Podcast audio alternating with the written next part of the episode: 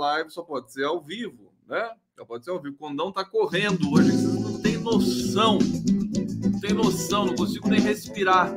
Até porque nós teremos, tá funilando, né? Tá funilando a, a, a questão eleitoral. Amanhã, às 10 da manhã, teremos a primeira aparição pública de é, Geraldo Alckmin e Luiz Inácio Lula da Silva. Vou até já convidar todos vocês aqui. Deixa eu colocar na tela. É, todas as redes né, do país vão transmitir esse encontro Lula e Alckmin ao vivo. Amanhã, sexta-feira, dia 8 às 10 da manhã, cobertura fantástica do Prerrogativas, do Conde, do 247, da TVT e grande elenco. O GGN vai transmitir, vários canais, né? Todos vão transmitir.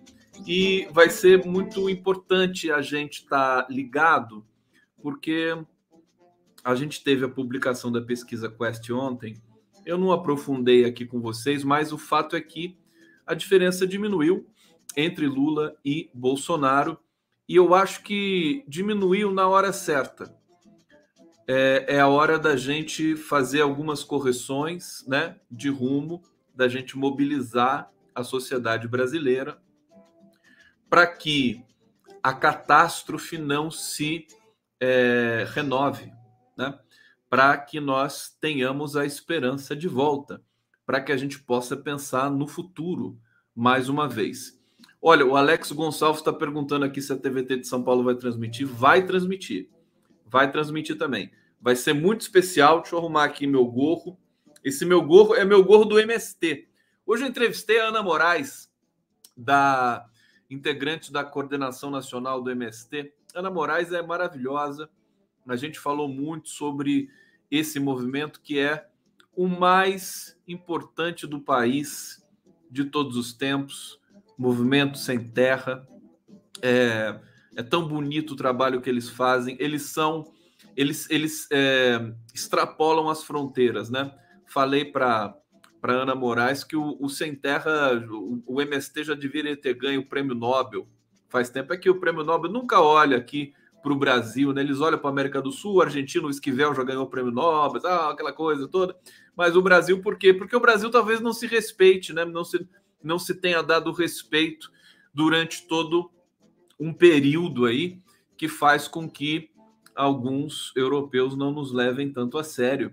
E está na hora da gente recuperar também essa reputação, essa, essa imagem positiva do Brasil. Hoje eu falei também com o Luiz Nassif, falei para o Nassif, o Nassif é outro que merecia o Nobel da Paz também. O, o jornalista russo e a filipina que ganharam o Nobel da Paz de 2022, eles são jornalistas dos seus países que são perseguidos pela justiça e pelo governo. É idêntico ao Luiz Nassif. Luiz Nassif hoje foi é, é, interpelado pela Polícia Federal porque publicou um artigo do Eugênio Aragão, é um juiz, sempre o judiciário atacando um juiz atacando o, o, o Luiz Nassif, é, entrando com um processo é, contra ele, né? E, e, assim, é, é muito triste a gente assistir isso. Eu fico, eu fico muito indignado. O Nassif nem liga, porque ele é, ele é forte, ele já, enfim, é, é um cara reconhecido, vencedor de tantos prêmios, né? que nem o Lula, né? Ele vai lá, sofre a perseguição holoferno. Agora, eu fico indignado com isso. Eu quero, eu quero sair que nem o Will Smith, sabe? É, é, é, não é nem piada de mau gosto isso, né? O judiciário brasileiro precisa passar por uma revisão urgente. Isso tem de ser também colocado no plano para o próximo ciclo democrático desse país. Eu quero agradecer a presença de todos vocês aqui na live do Bode. Obrigado! Estamos começando aqui e vamos falar do Lula, vamos falar do Bolsonaro, vamos falar de pesquisa. Vamos falar de muita coisa aqui. Deixa eu saudar a Ida Bittencourt, Obrigado pela presença, Lene Naruto Lopes. Tá aqui Ieda Nascimento. Yara. Yara. É, Paulo Real Schuller Alves. É, tá dizendo aqui que a direita ainda domina muito o nosso país. Vamos no pique, a gente vai, a gente vai conseguir.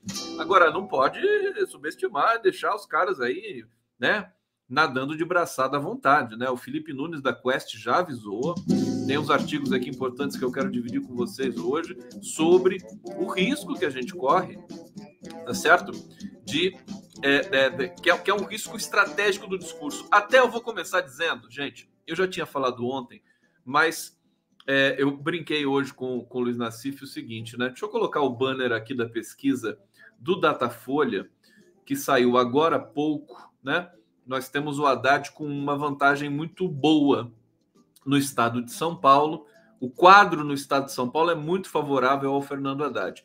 Também não se pode subestimar, porque vem. E, e, São, e o estado de São Paulo, hoje o meu querido Adriano Diogo é, me sugeriu uma pauta, vou, vou levar à frente, viu, Adriano? Só que eu, eu, eu não estou conseguindo fazer tudo que eu preciso fazer, viu, queridão? É uma coisa impressionante. Aqui a produção do Conde é uma coisa louca. É, é que o estado de São Paulo ac acabou, né? É, tendo a infelicidade de, é, de que vários candidatos reacionários bolsonaristas tenham feito aqui residência eleitoral para se candidatarem a tudo que é cargo. Então, o próprio Tarcísio Freitas, Tarcísio Freitas nasceu no Rio de Janeiro. Acho que nunca morou em São Paulo. A candidata a governador já tem aí, acho que 6% ou 10% apoiado pelo Bolsonaro. O povo de São Paulo. Olha, com todo respeito, o estado de São Paulo é, é estado miserável em termos de é, consciência política, viu? É uma vergonha, uma vergonha. o atraso, né? O atraso desse país. Desculpa, né? Ah, mas o Haddad está na frente, tá? Mas é aquela coisa. É, era para o Haddad estar tá muito mais na frente. De repente, o França está mais na frente. Tá certo? Agora, figuras como Tarcísio Freitas, entendeu? E tem mais um que é o, o candidato poste. Ninguém fala que o, o Rodrigo Garcia é poste do Dória, né? Você já pensou ser poste do Dória? Putz, olha, ser poste. Ser poste, tudo bem, né? Até o poste mesmo de cimento lá, né? Ser poste do Lula. Isso é, isso é maravilhoso, né? Ser poste, sei lá, de quem da Dilma. Agora, ser poste do Dória. Meu Deus do céu o cachorro mais sarnento que passar, com todo respeito e, e amor aos animais, que passar nessa calçada, ele vai urinar nesse poste do Dória. Você tem condição. Então, o Rodrigo Garcia é poste do Dória. E ele tá lá, com 6%. Que vergonha, sabe? População de São Paulo precisa de um choque. Já teve o choque da inflação do Bolsonaro, do Temer, e continua a mesma coisa. Eles têm. Deixa eu matar essa formiga aqui. Desculpa, mas eu, eu, eu, tenho que. Vocês sabem a minha relação com as formigas, né? Algumas eu, né, eu, eu tolero e tal, mas não pode ser o tempo todo. Eu tenho que olhar sempre o copo se não tem uma formiga dentro. Elas bebem água, são malucas, né? Bebem vodka, tudo. Hum. Pronto. Estamos aqui. É, e, e, no legislativo também. No legislativo, você tem o Moro, que pode ser que não consiga se candidatar por São Paulo, porque ele teria de comprovar residência no estado de São Paulo de pelo menos três meses. Ele e a Rosângela, né? A sua, a sua conja. A conja do Moro. E acho que ele não vai conseguir nem ser candidato a nada. O Moro, vou te contar, o Moro vai virar comentarista da Globo News. Eu vou ficar feliz se ele virar comentarista da Globo News. Na CNN, acho que nem na CNN ele consegue entrar, porque lá precisa tem teste psicotécnico. Na, na, na Globo News não precisa. Então, é, uma, outros candidatos a deputado, o Boulos estava chamando atenção para isso, é, que estão é, fazendo residência em São Paulo, e São Paulo pode pode fazer um, um refluxo do, da, da, da, do segmento mais atrasado bolsonarista desse país. Tomar cuidado com o estado de São Paulo, né? O estado de São Paulo precisa ser resgatado da miséria desse PSDB dorista, tá? PSDB dorista, fim de carreira, e a gente precisa tentar também ser feliz aqui no estado de São Paulo. Bom, a pesquisa o Haddad está na frente, eu vou, eu vou falar um pouco, vou começar falando da quest do Lula, é, vou, vou, trocar a legenda aqui também para o cenário com Marcelo Freixo. É, e está ali no empate técnico, um pouquinho na frente do governador Cláudio Castro.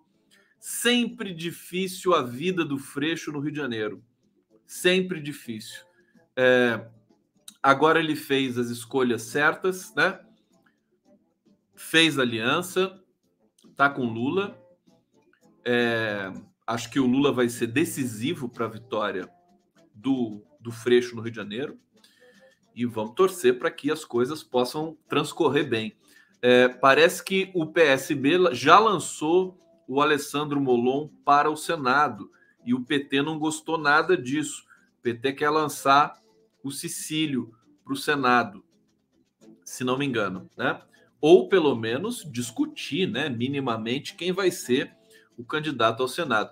E o PSB está lá, né? É uma relação, vai ser uma relação tensa, né? Vai ser uma relação tensa. PSB no governo Lula, mas vamos confiar no Lula. Eu digo, disse hoje para o Nassif o seguinte, vou dizer para vocês também, disse alto em bom som, né? Toda vez que eu vou, que eu, que eu, que eu quase acredito que o Lula cometeu um erro no discurso, eu, eu trago como premissa permanente na minha relação com o discurso do Lula o seguinte: a princípio, ele sempre está é, ele, ele está um passo à frente da gente, né? Então eu estou muito intrigado com isso. O Lula falando do aborto, o Lula falando de que é preciso cobrar deputados nas suas bases e o Lula falando que é, os, vai exonerar 8 mil militares. Eu vi um, um post do. Como é que é o nome dele? Professor da UNB. É, é um cara legal, tá aí o tempo todo. Deixa eu ver aqui que alguém me mandou isso pelo zap. Vamos ver quem mandou esse negócio pro Gondão aqui no zap.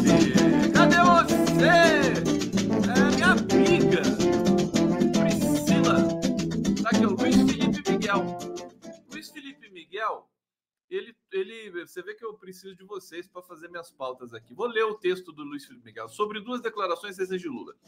É, perguntado sobre o aborto, Lula disse que era uma questão de saúde pública e todas as mulheres deveriam ter direito. Muita gente nas redes sociais reagiu dizendo que ele tinha errado, inclusive mulheres. Achavam que ele devia ter dado uma resposta sabonete, que não dissesse nada para não fornecer munição aos adversários. Eu discordo, diz o Luiz Felipe Miguel. Lula diz que o correto eh, disse, disse o que era correto dizer. A pauta do direito ao aborto não é uma pauta menor, secundária, é uma pauta central. A, a criminalização do aborto gera uma grave, leva um grave problema de saúde pública, como disse Lula, e retira de mais da metade da cidadania as mulheres, o estatuto de agentes morais plenos com soberania sobre o próprio corpo. O debate, a gente está vendo a tendência no mundo, né? Argentina, acho que o México também todos, não é não é simplesmente dizer legalizar o aborto, é regulamentar esse processo. Ninguém é a favor de aborto, isso é ridículo, sabe? A favor da regulação, sabe? Não pode se criminalizar. Mesma coisa com as drogas. Isso só só gera mais violência e impostura na sociedade. É, segue aqui o Luiz Fernando, o Luiz, o Luiz Felipe Miguel, vou, vou ler porque é importante, tá, gente? E o debate sobre aborto só é tabu porque, historicamente, a maior parte da esquerda preferiu uma posição covarde e oportunista, evitando o debate. Onde ele foi travado, vitórias foram construídas. Basta olhar para os nossos vizinhos. A outra declaração foi sobre a necessidade de pressionar os parlamentares. Gerou, obviamente, reações exageradas no bolsonarismo e na mídia corporativa Lula perdeu outra ocasião de ficar calado, como alguns disseram? Também discordo. Acho que é necessário ir além do que ele colocou. dizer que é mais importante pressionar os parlamentares do que fazer manifestações massivas. É mais uma vez canalizar a e aqui perdi aqui o print, mas está dito, né? É isso aqui.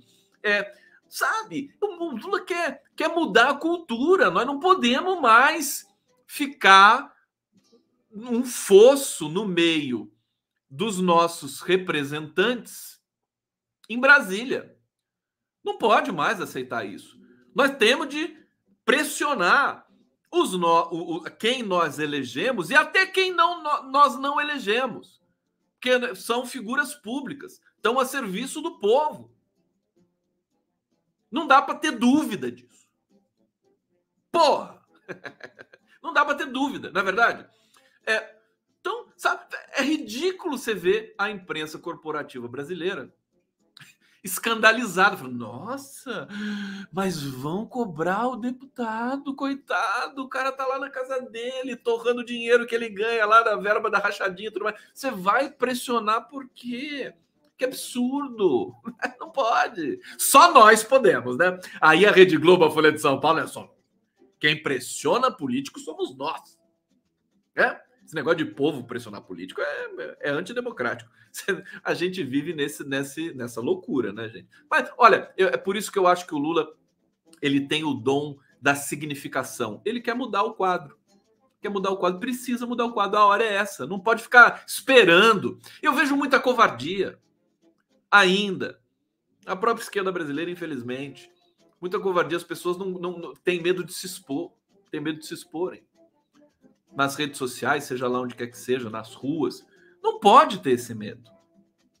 Medo tem de ter os fascistas. Nós temos que expulsar esses caras do nosso horizonte. Tem que esmagar. Eu estou aqui, já falei para vocês que eu vou fazer uma campanha Bolsonaro com menos de 20%. Nós não podemos deixar que Bolsonaro passe de 20%. Tem que esmagar o, o fascismo. É inconcebível que nós estejamos preocupados agora, como eu estou, com um, a diminuição da diferença nas pesquisas para a presidência da República entre os dois únicos candidatos que sobraram, porque você não tem mais, não tem Ciro Gomes, não tem Eduardo Leite, isso aí é tudo piada, tudo lá para trás. Tudo xiste.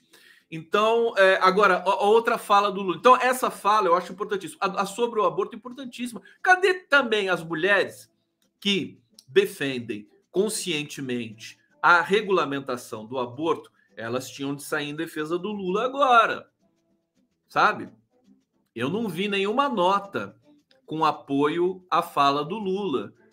É, tô cobrando, tô cobrando.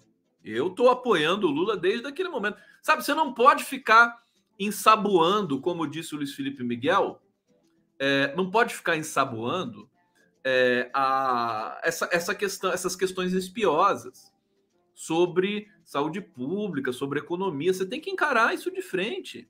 E até e hoje, e hoje foi, eu, eu tinha dito ontem o seguinte: a gente sabe que o Lula pessoalmente é contra. É, eu, não, eu não sei ele é contra o aborto. Agora, evidente, mas todos nós somos contra o aborto. Nós somos a favor, né? É, as feministas, as mulheres, os homens com consciência democrática, enfim, a sociedade que tem consciência é a favor da regulamentação do aborto. Eu, eu, eu não sei como é que está a cabeça do Lula com relação à regulamentação, mas essa é a característica fantástica de Luiz Inácio Lula da Silva. Ele é capaz de defender uma causa do interesse da sociedade que vá contra sua própria causa pessoal, porque todos nós sabemos que o Lula sempre disse que é contra o aborto, contra a regulação do aborto.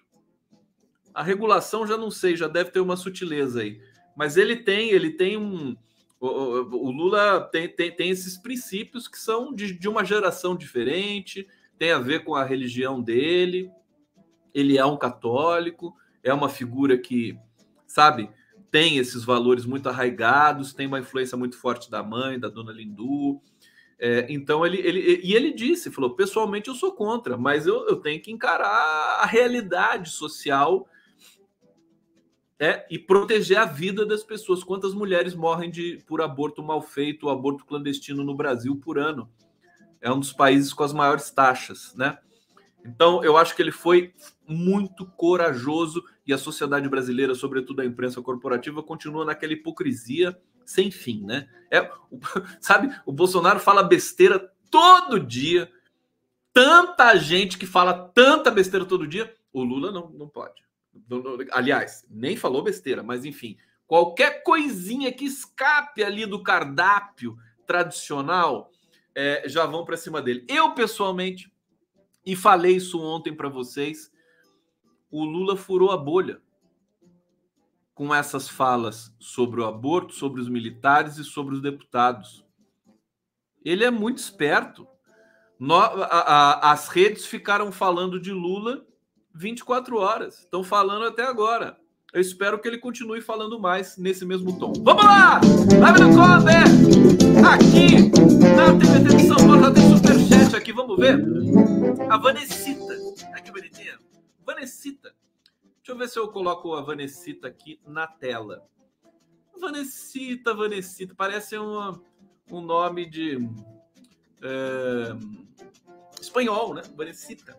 É o, é o é o diminutivo espanhol. Não sei se eu vou conseguir colocar na tela. Tem muito comentário e aí lotou aqui o meu. Ah, consegui, Vanessita. Já passou da hora de candidatos progressistas se posicionarem diante de pautas que foram sequestradas pelo reacionarismo político. Tá aqui, Vanessita. Chega de sermos pautados por valores reacionários. Lula tá certo. O cara é corajoso. Tá certo? A gente a, a gente tem de é, é, espantar essa covardia estrutural que existe no Brasil. Tudo é estrutural no Brasil, né? A gente tem de espantar isso. Bom, eu quero trazer mais notícias para vocês. Vamos ler aqui algumas matérias sobre as pesquisas. É, tem aqui um, um, um analista que diz o seguinte, né? Lula é o principal eleitor de Bolsonaro um especialista aqui. Carlos Pereira, professor da Fundação Getúlio Vargas. Eu não concordo com ele, mas eu vou ler a tese dele porque eu acho que ela é interessante, né? Ele diz o seguinte, aliás, eu vou ler a matéria toda.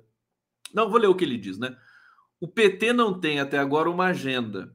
É tudo em cima da figura enigmática do ex-presidente. Eu não concordo com isso, mas estou lendo aqui para vocês.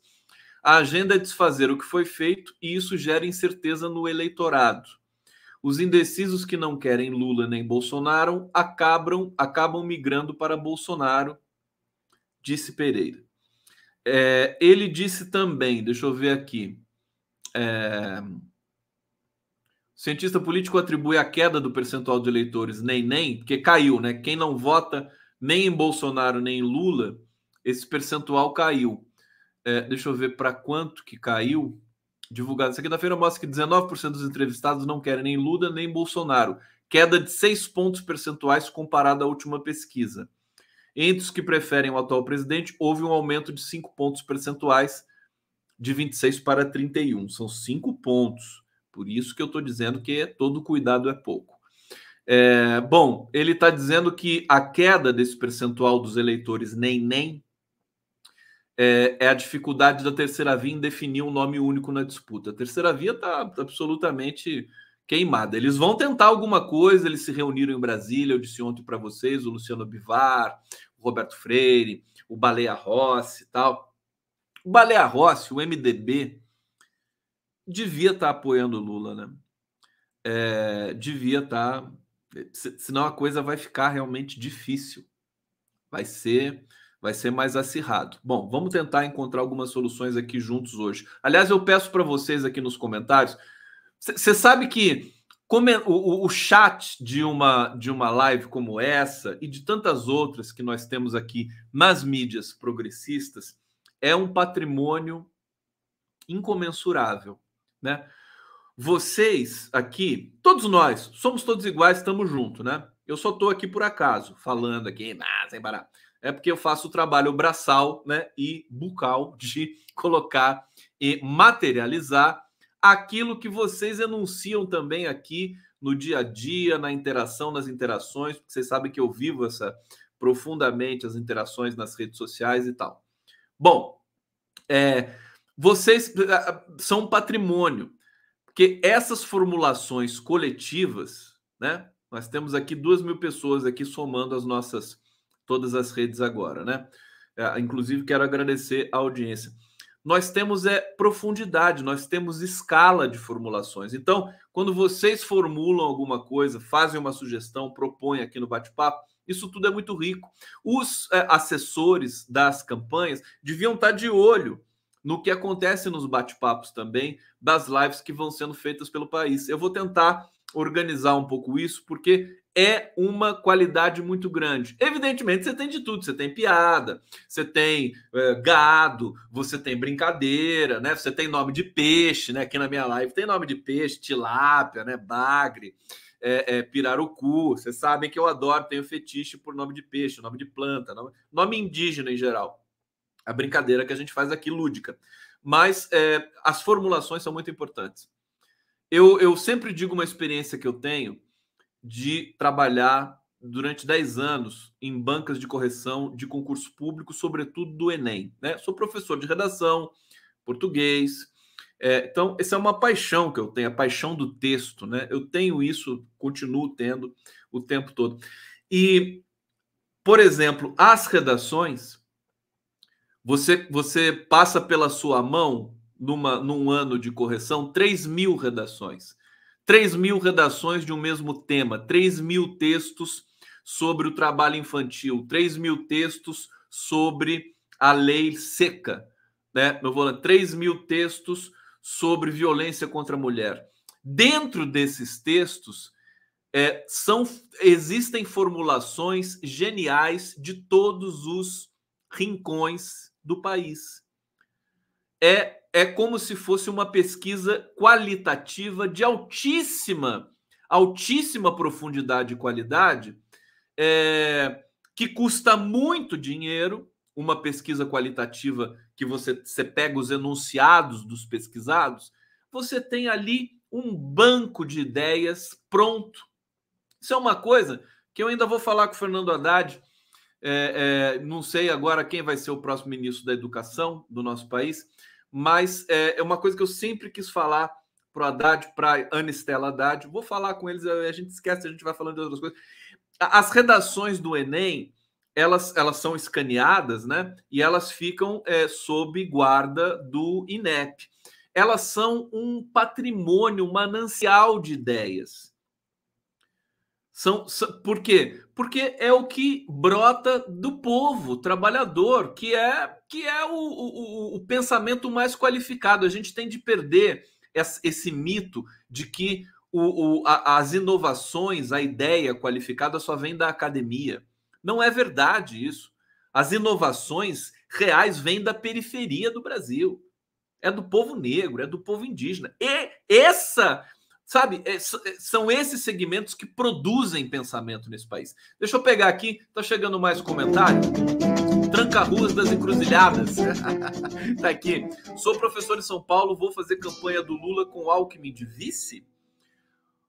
O, o, pera aí que a gente comenta isso na sequência. É um assunto delicado, vamos comentar é, tá aqui. Vamos, vamos mais um pouco. Deixa eu ver se eu consigo colocar na tela mais superchats que estão chegando aqui. Não vou conseguir, vou ler. É, eu li então Tranca-Ruas das Encruzilhadas. Marcílio Braz, coragem sempre, mas com visão estratégica também. Dessa vez só dessa Lula derrapou. Qual que ele derrapou? Do aborto, do Alckmin? O que, que é? Vamos lá. Vamos. Antes de falar de Lula e Alckmin, amanhã vai ser, gente, a primeira aparição pública dos dois. É, então, é, eu acho que vai ser importante a gente acompanhar. Mais uma vez, reforço aqui, estarei retransmitindo, transmitindo essa é, primeira aparição de Lula e de Alckmin. É, aqui, olha só, deixa eu pegar o comentário da Dilma aqui que fisgou meu, meu olhar aqui. Dilma da Silva. Conde, você já falou o regulamentar não é descriminalizar, descriminalizar. Está resolvido. Tá. Eu falei isso? Então, tá bom. É, deixa eu, antes de falar do Alckmin e do Lula, trazer algumas notícias. Vamos trazer a, a, a pesquisa Datafolha. É, e mais um. Ah, eu estava vendo o um comentário aqui desse é, analista. É, ele está dizendo que, o, que o, o, PT, né, o Lula, são os maiores eleitores de Bolsonaro. Eu acho que ele está certo, num certo sentido, que é o seguinte: o eleitor do Bolsonaro, ele. O que, que move o eleitor do Bolsonaro? Ele detesta o PT. É isso, basicamente. Ele detesta o PT. Detesta o Lula tem problema, né? Libidinal, sexual, né? Moral, né? Tem problema com o Lula e com o PT. A maioria, né? Se você fizer uma pesquisa nesse sentido, você vai encontrar esse resultado. Então é óbvio que o eleito, que o PT com o seu discurso, com os seus programas de inclusão, né, de democratização, de soberania, ele vai, vai reforçar para essa para esse segmento racista, né? para esse segmento preconceituoso, ignorante, vai reforçar é, o, o, laço deles com o maior ignorante de todos, que é o Bolsonaro. É, mas eu acho que é preciso a gente ter humildade e, e conseguir formular algumas coisas também. É, para tentar, tentar acelerar um processo. Agora você vê, diminuiu a diferença, agora nós temos de trabalhar para essa diferença aumentar, mais uma vez, entre Lula e Bolsonaro. Aqui, uma análise também da, da revista Carta Capital. Sem Moro na disputa, Lula soma 45% e Bolsonaro chega a 31%. É a saída de Moro acabou fazendo com que os ECV, os eleitores de Moro, né, em que nível que eles estão, foram para o Bolsonaro de novo. Né? É, na, a, bom, tem aqui os dados, né? Ciro Gomes apareceu com 6%, aí tem os nanicos lá, André Janones, João Dória. E aí o Felipe Nunes, que é o diretor da Quest, diz que a desistência de Moro beneficia Bolsonaro. Ele diz o seguinte: esse cara é bom a gente ter muita atenção com o que ele diz, né? O Felipe Nunes. Os votos do Moro ajudam mais ao presidente do que qualquer outra força política. É, vamos ver aqui se tem mais alguma aspa do Felipe Nunes. Bom, então o que, que a gente tem? Aquela máxima do Marcos Coimbra continua valendo. Os pisos de Lula e Bolsonaro são altos. Você continua circulando essas faixas do, do 43, do 44 e o Bolsonaro do 30, né? É, agora, você começa a ter um, um, uma, uma variação porque você tem desistências, você tem é, incompetências né, de outros candidatos que não conseguem, que não criticam o humor. Você vê, a terceira via não critica o Bolsonaro. A terceira via fica ali se vitimizando, se autoflagelando e não decide o que fazer. Ela tem pudor de criticar o ela, ela critica com muito mais voracidade o Lula. É, bom, tá aqui, cenário 1, Lula 44, Jair Bolsonaro 29, Sérgio Moro 6 sem o Moro, né? Lula 45, Bolsonaro 31, Ciro Gomes 6. É... Bom, aqui acho que não, não vale nem mais a pena trazer os outros cenários. O fato é que essa, essa distância diminuiu e eu, eu quero dizer o seguinte: é bom que tenha sido agora essa diminuição de distância entre Bolsonaro e Lula, porque dá tempo da gente fazer correções de percurso. Vou ler mais um comentário aqui. Edson Antunes Barbosa está dizendo: seguinte, negócio é Lula. O lance é focar nele. É o cara. Valeu, Edson Antunes Barbosa. Agora vamos falar do Alckmin, então? Vocês falar do Alckmin? Vamos falar do Alckmin. Alckmin,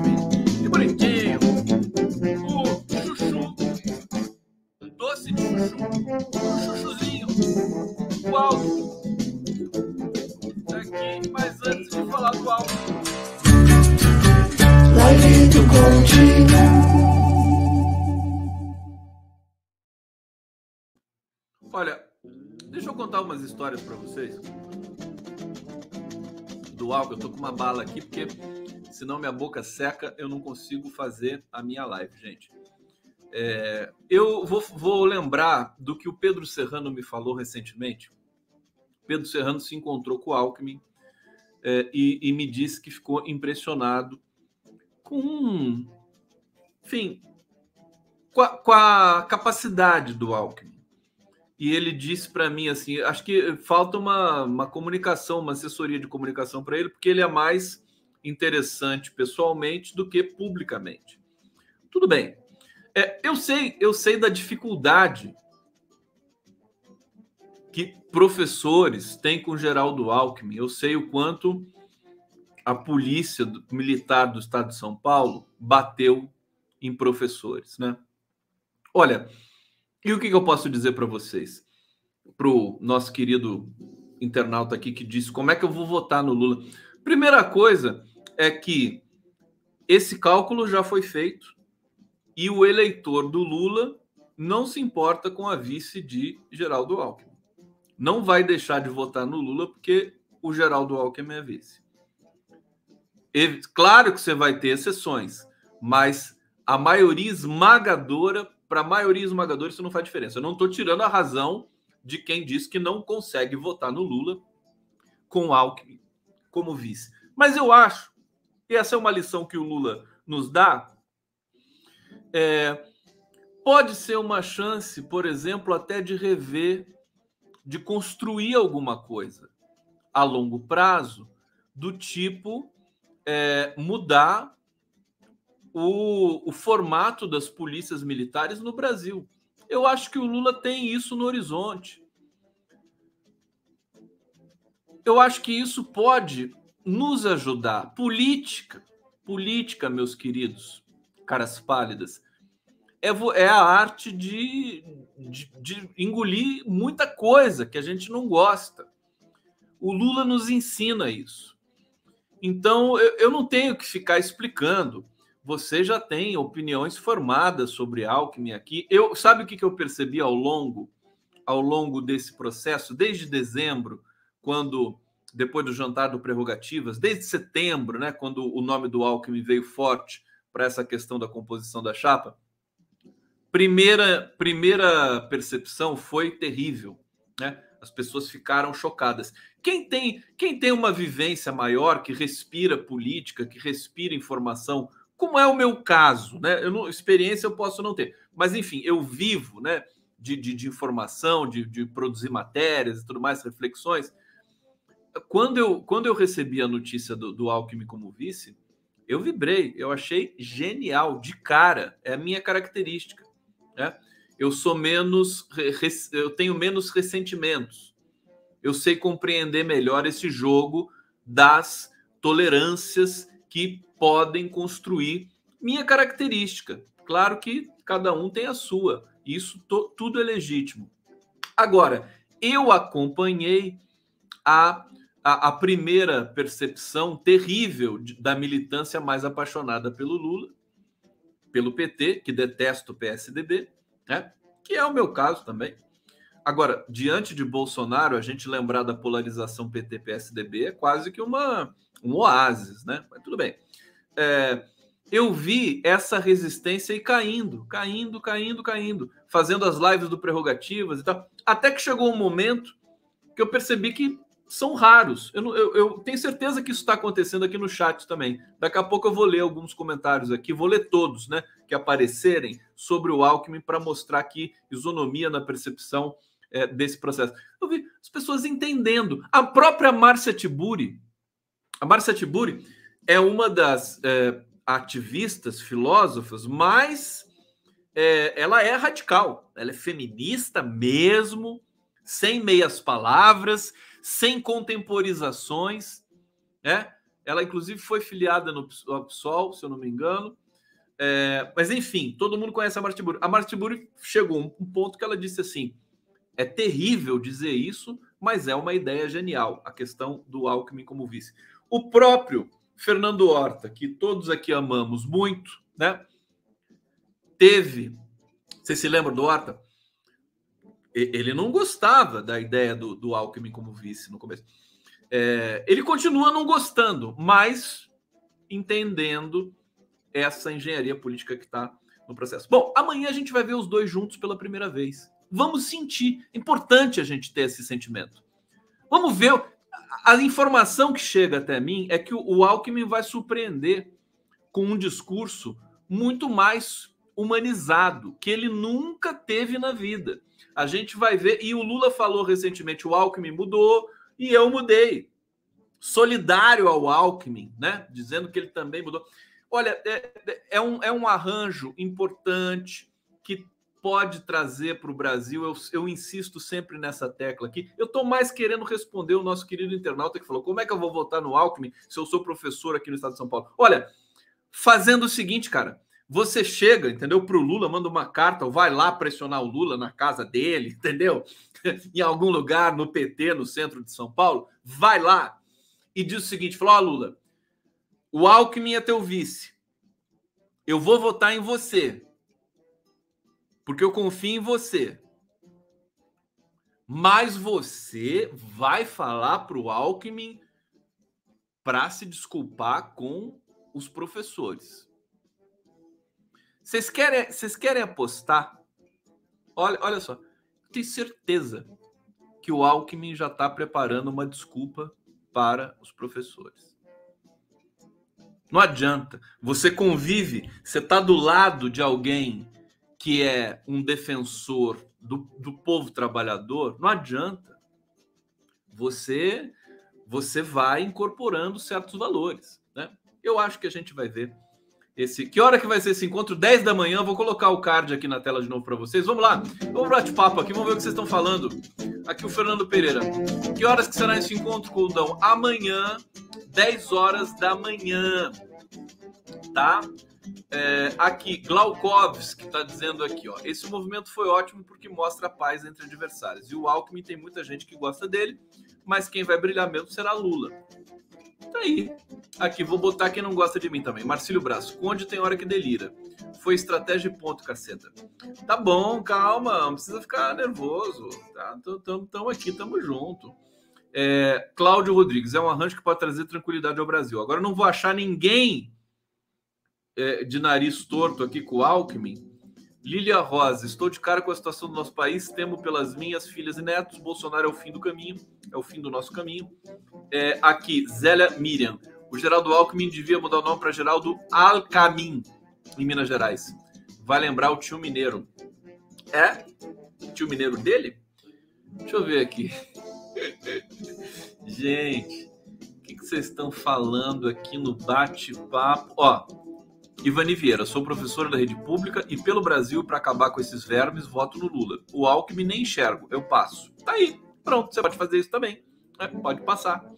Silvana Porto, cheguei, boa noite, coletivo do Conde. Ainda Bittencourt, votarei e farei campanha para Lula, independente do vice. Confio em Lula, precisamos recuperar o Brasil como nação. Aê! Vamos lá.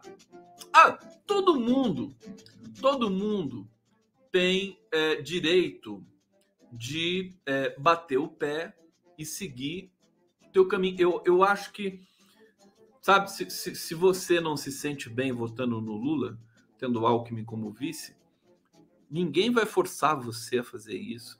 Tem uma coisa também que é uma coisa de ciúme, né? Sabe? Vamos, vamos ter um. Gente, só tem o Lula, cara. Não tem. É Bolsonaro ou Lula. É isso. Tem que fazer esse cálculo. A vida é assim a vida é difícil, né? É, e eu, sinceramente, acho que a gente, a gente pode. E não podemos brincar, né? Porque a partir do momento que você tem uma pesquisa que mostra essa diferença diminuindo, isso é real, não é não é urucubaca minha, nem nada disso, é real. Nós temos, nós temos de é, né, observar o adversário para poder combater o problema. Bom, vamos falar um pouquinho do Haddad é, em São Paulo, né? É, o Haddad liderando com 31%, seguido pelo Márcio França com 20%. Não, desculpa. Haddad tem 29%, França tem 20%. Tarcísio Freitas tem 10%. desculpa. E o governador Rodrigo Garcia, que assumiu agora, né, tem 6%. Aí o resto tá lá, são os, os pequenininhos. Tá até o, o Abraham Weintraub, né? É brincadeira. O Abraham Weitraub, candidato ao governo de São Paulo. É, cenário tem sido visto como interessante pelo PT, pois daria dois palanques para Lula, Haddad e França. e colocaria obstáculos para o crescimento visto como inevitável de Rodrigo Garcia, que acaba de assumir o governo. Na direita. Isso fica claro observando a situação em que França deixa disputa, algo que ele nega no momento. O petista segue na frente com 35%, e a segunda colocação é dividida por Tarcísio e Rodrigo, ambos com 11%, mostrando a divisão dos votos do nome do PSB entre o prefeito e o governador. Olha, posso dar uma, uma opinião sobre a eleição de São Paulo para o PT? Alô, Glaze. Alô, alô, galera. Alô, alô, Edinho. Alô, Haddad. O França se tornou essencial. O França tira votos do, do, dos candidatos de direita. Né? O França não pode desistir. Não pode desistir. França, esse, França fica. França! França! Enquanto isso, na França, não sei se vocês estão acompanhando, mas é, vai ter eleição lá. Quando que é a eleição na França? Já é agora? Deixa eu ver aqui. Eleição França. Deixa eu ver quando que é. 10 de abril de 2022 e o segundo turno 24 de abril. Eleição na França é domingo. Domingo agora! E você, não sei se vocês sabem, o Macron é candidato à reeleição e a Marine Le Pen, que é a Bolsonara da França, está praticamente empatada com o Macron. É brincadeira. Você vê, a Europa está convulsionada. Você vê que são esses, esses equilíbrios estranhos, enigmáticos, né? Uh, o Brasil veio o Bolsonaro no Brasil, cagou no Brasil? Temer, golpe, né? Aquela, aquela, né? Lama, mar de lama que não acaba, corrupção, né? Todos os ministérios estão até o pescoço de corrupção. O FNDE é, é, é, ligado ao Ministério da Educação é, sabe, é compra superfaturada de kit robótica, é denúncia que não acaba mais, não dá nem tempo de se indignar, porque daí já vem outra. É o cara que recebeu é, direcionamento de recurso para a cidade dele pequenininha, construiu uma casa com 24 quartos. É, é, é inacreditável o nível de corrupção desse governo. O Brasil ficou histérico com a Lava Jato falando de corrupção de dia, de tarde, de noite, num tempo que o Brasil combatia a corrupção e que tinha um governo que é, é, é, ostentava soberania e democracia. As elites brasileiras tiraram esse processo. E agora o castigo. Nós estamos no governo mais corrupto da história brasileira. Só gente fazendo negócio. E você não tem a palavra corrupção em nenhum lugar. Só aqui na live do Conde. É brincadeira? É uma loucura. Então, é, é, veja, na, e, e, assim, mas voltando aqui à vaca fria da minha da, da, da abordagem aqui das contradições do mundo, né? O, o Temer veio, o golpe, né? De, de, destraçalhou o Brasil, a Europa ficou bonita, chocada com o Brasil. Fala, ai que horror, Brasil fascista, né? Aquela coisa. Agora o pêndulo está mudando, né? O Lula possibilidade dele ser eleito é grande, né? E a Europa está lá com um país nazista, que é a Ucrânia, todo mundo elogiando cegamente o presidente nazista da Ucrânia, que é o Zelensky. É uma loucura isso, né? Todos os grandes pensadores com os quais eu conversei, incluindo Boaventura de Souza Santos, é, a preocupação e o, o, a perplexidade é a naturalização do nazismo na Europa. Naturalização do nazismo na Europa. As pessoas elogiando Zelensky, que usa tropas nazistas na sua, na sua defesa. Defesa, no seu ataque. Que tem é, é, crueldade, né? A gente, os vídeos com com crueldade com soldados russos estão sendo aí divulgados, estão em todos os lugares aí. Os nazis, soldados nazistas ucranianos, torturam e matam soldados russos com requintes de crueldade. Como a gente viu o ISIS fazer, né? Tempos atrás, executando soldados, jornalistas americanos e tudo mais. Os, os soldados ucranianos nazistas estão fazendo isso. E a imprensa brasileira está batendo palma que nem uma foca, né? Nem uma foca. Bom, mas voltando, o Brasil pode tomar o rumo da democracia e a Europa pode tomar o rumo do horror. Você imagina a Marine Le Pen. Talvez os franceses precisem disso.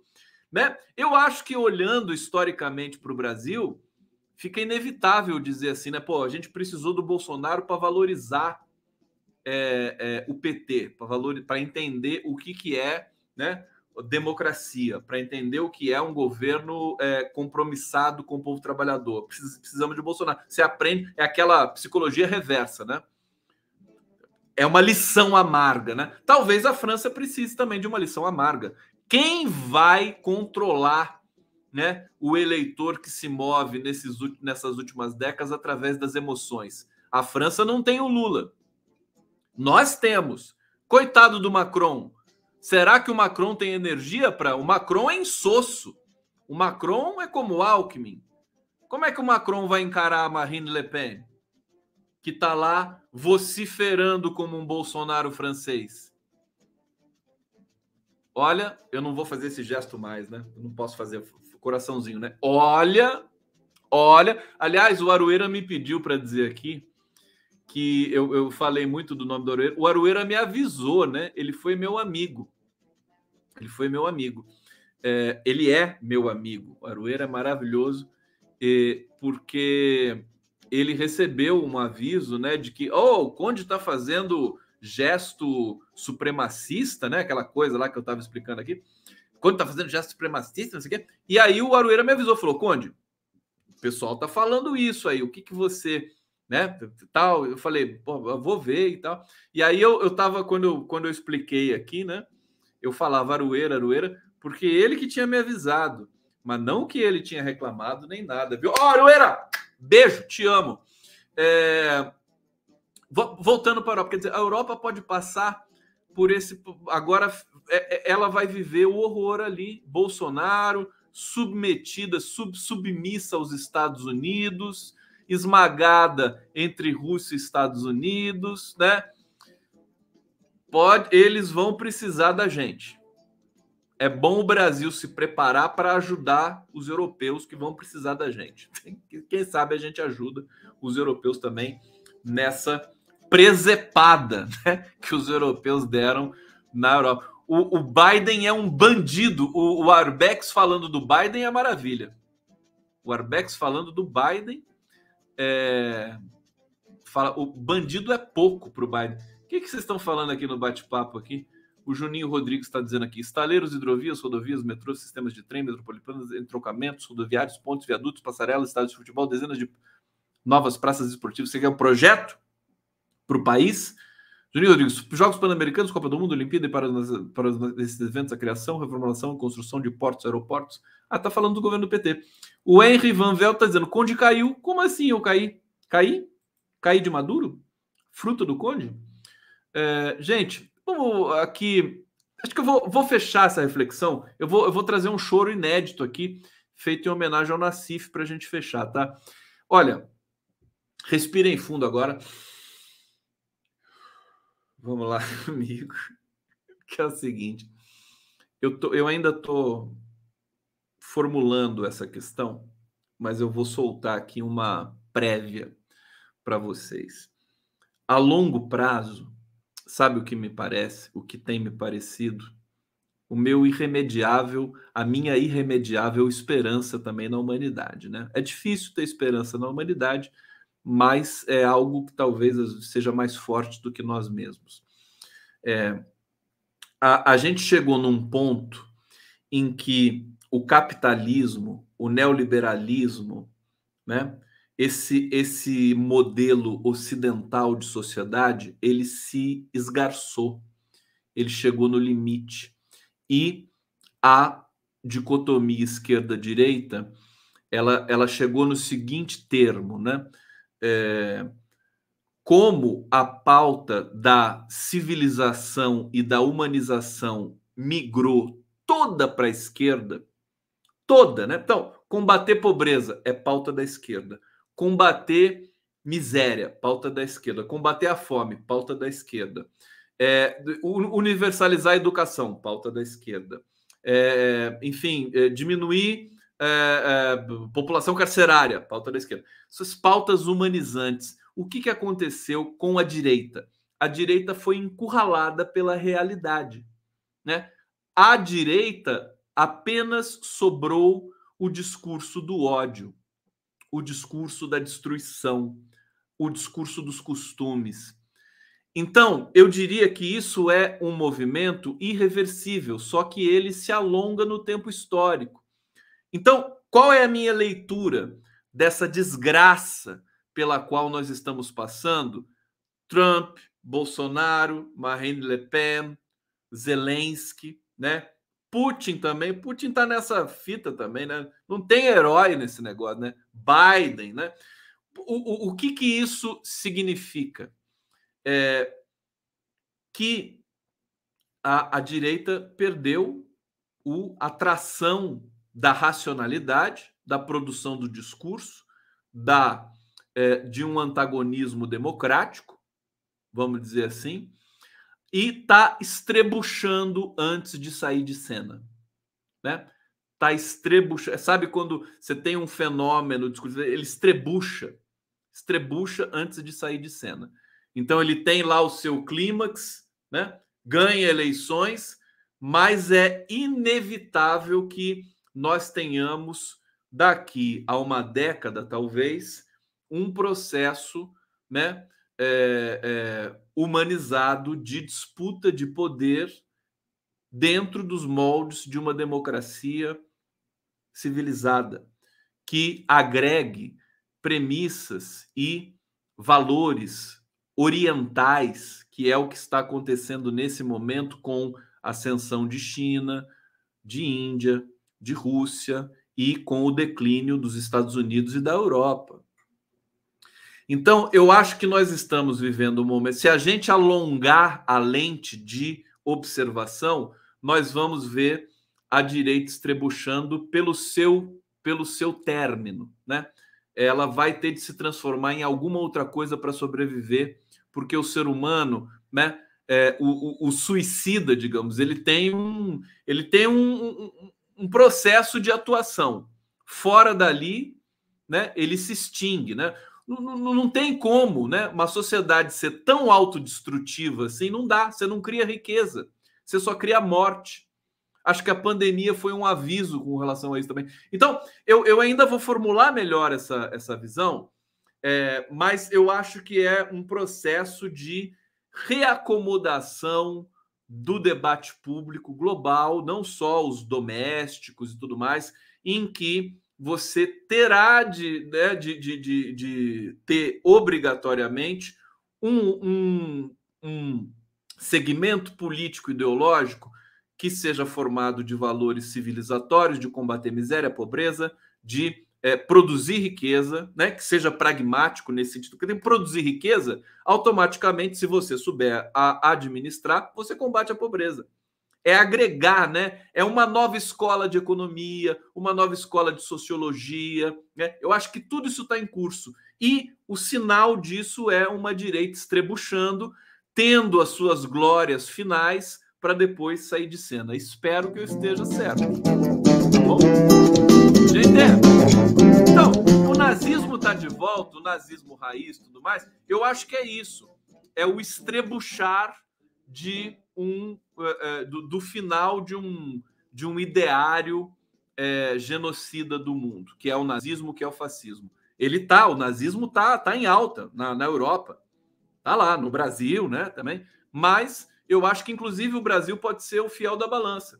Se o Brasil trouxer de novo um humanista como Lula para o governo, a gente já começa a ter uma movimentação que eu imagino que irradie para o resto do mundo é, é, mas estou calculando aqui que a Europa vai passar por maus bocados. Vamos terminar essa live com o chorinho do Luiz Nassif, é, que foi feito em homenagem ao Nassif, feito pelo. Deixa eu parar aqui para vocês. muito lindo. Você sabe, eu vou contar a história para vocês. Eu, você sabe que eu, eu, eu, fiz a abertura do programa, do, do, meu programa com o Nassif e também das lives do Nassif. Ah, o Tiakov compôs o chorinho para o Nassif, é o tema do Nassif, e nós, Tiakov e eu, é, contatamos grandes músicos brasileiros e eles gravaram para a gente, gravaram aqui colaborativamente, pela admiração que eles têm pelo Luiz Nassif, o chorinho, e a gente fez a abertura.